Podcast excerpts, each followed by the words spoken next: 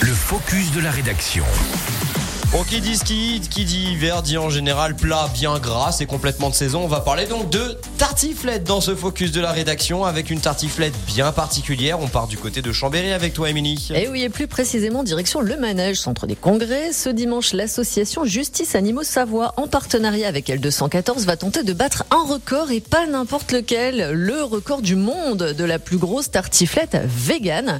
400 convives vont pouvoir s'en délecter, l'occasion de prouver que la cuisine sans produits animaux peut être bluffante et surtout gourmande. Une tartiflette vegan, ok. Mais alors, est-ce qu'on connaît, du coup, justement, sa composition? Et évidemment, prenez 230 kg de pommes de terre, 75 kg d'oignons, 100 kg de fromage végétal, évidemment, 60 kg de lardon vegan, 10 kg d'ail. Vous mixez le tout et ça donne près de 500 kg de tartiflettes qui vont donc être préparées par les bénévoles et dans la foulée homologuées par un huissier de justice, sinon pas de record.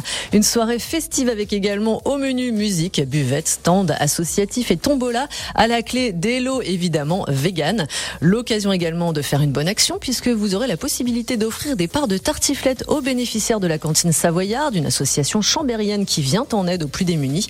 Eh bien, rendez-vous dimanche à Chambéry, ouverture des portes au public dès 11h30. J'ai cru qu'on allait s'étouffer avec Hugo quand on a entendu lardon vegan parce que du coup, je suis allé me renseigner, c'est des lardons de tofu. Alors, j'ai déjà mangé du tofu, j'en mange parfois. Ouais. Et c'est super bon. Mais en lardon, ça donne quoi? Ça, j'ai pas essayé, par contre, faut qu'on essaie.